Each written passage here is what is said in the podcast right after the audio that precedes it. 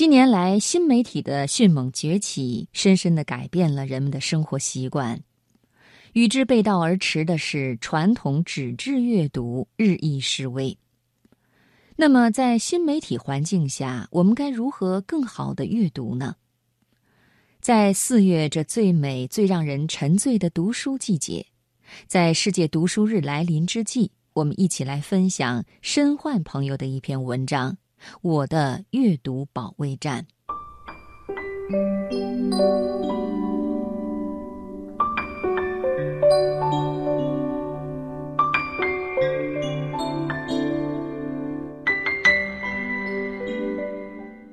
我是一个八零后，阅读是我生活中不可或缺的一部分。对我来说，每天最幸福的时光，莫过于结束了一天的工作，晚饭收拾停当。捧上一本好书，跟随作者走进书里描绘的世界，与书中的人物对话，伴着作者的思想驰骋遨游。读书的时候，完全沉浸其中，仿佛全世界都安静下来，一天的疲惫在阅读中一扫而光。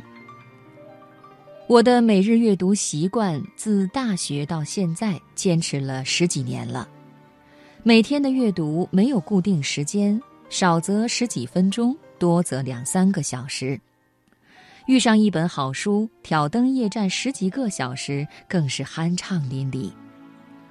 我很享受这种沉浸式的深度阅读，尤其那些凝聚着古今名家智慧的经典书籍。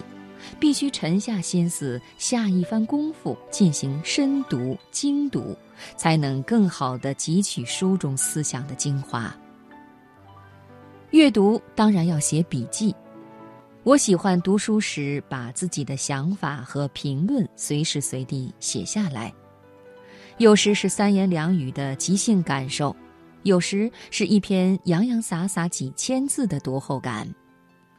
写笔记的过程也是用文字进行深入思考的过程，把自己的想法融入作者的观点，你会发现你和作者离得特别近，对书的理解和情感也变得更加饱满和深沉。这样深入跟进的读书笔记让我特别着迷。近年来，随着互联网新媒体的飞速发展，海量信息席卷而来。微博、微信、短视频，各种碎片化的信息传播也带来了阅读方式的多元化。我这保持多年的阅读习惯也多次受到新媒体的冲击和影响。新媒体来袭，该怎样阅读？如何以最有效的方式获得信息？我这个读龄二十多年的老读者。在各种新奇有趣的新媒体面前，犹如一个刚上路的新手，没有了方向感。最早入侵我生活的是微博。二零一零年，微博开始兴起的时候，我还在读大学。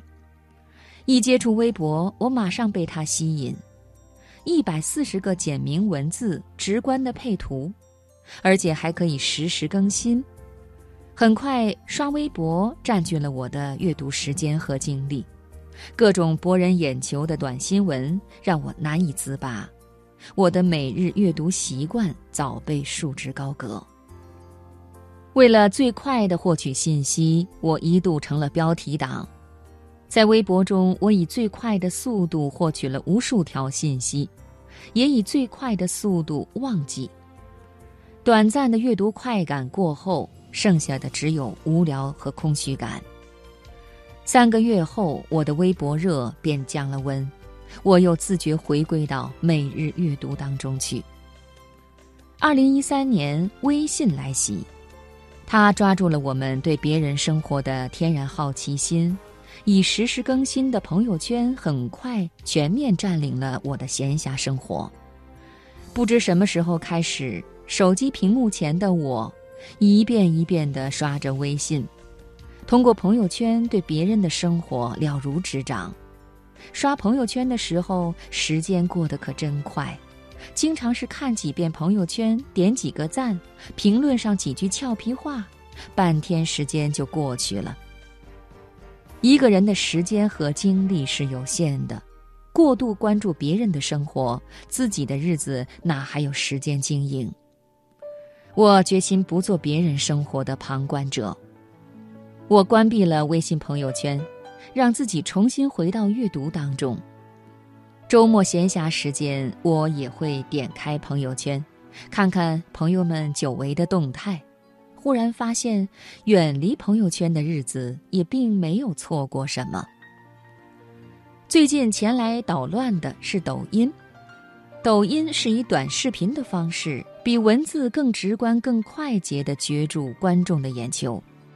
第一次玩抖音，我竟然连续看了四五个小时，完全没有感觉到时间的流逝。时间在抖音中飞逝，想必抖友们都有这样的感受。抖音真的是打发时间最好的选择。可是我的时间如此珍贵。怎能用来打发消遣？玩了几天抖音的我，很快就卸载了，远离这个时间杀手。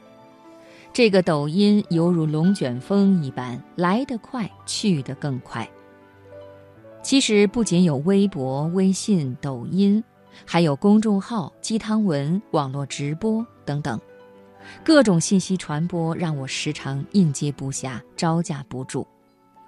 虽然我的阅读方式一再受到挑战，我阅读的阵地一次次被攻陷，最终我的阅读习惯还是被保留下来。当阅读不是为了过瘾和好玩，抽丝剥茧般的阅读习惯让我更加坚定和专注。我把更多精力投入到阅读经典好书当中。真正的阅读必是全情投入的。尤其是那些历经岁月考验的经典书籍，更需要放慢再放慢自己的阅读速度。一本《红楼梦》，曹雪芹批阅数十载，如今读来字字珠玑，自不敢怠慢。咬文嚼字不过瘾，索性放声朗读，每天读上三五页，一百二十回，从春读到夏。读到欢快处喜不自禁，读到悲伤处哽咽不已。此次身临其境般的阅读体验让我受益匪浅。眼下正在读的是《三国演义》，每一回的人物冲突和情节太多了，寥寥数笔便是经年。我阅读的速度也越读越慢，读到第一百零四回，允大兴汉丞相归天。眼前浮现出诸葛亮茅庐出世以来的一幕幕画面。中学时没有读懂的《出师表》，现在再看，字字带情，句句含泪。如今我早已和新媒体握手言和，传统的深阅读和新媒体的浅阅读，在我的生活中相得益彰。深阅读依然是我生活的主旋律。消遣性的碎片阅读成了生活中的小插曲。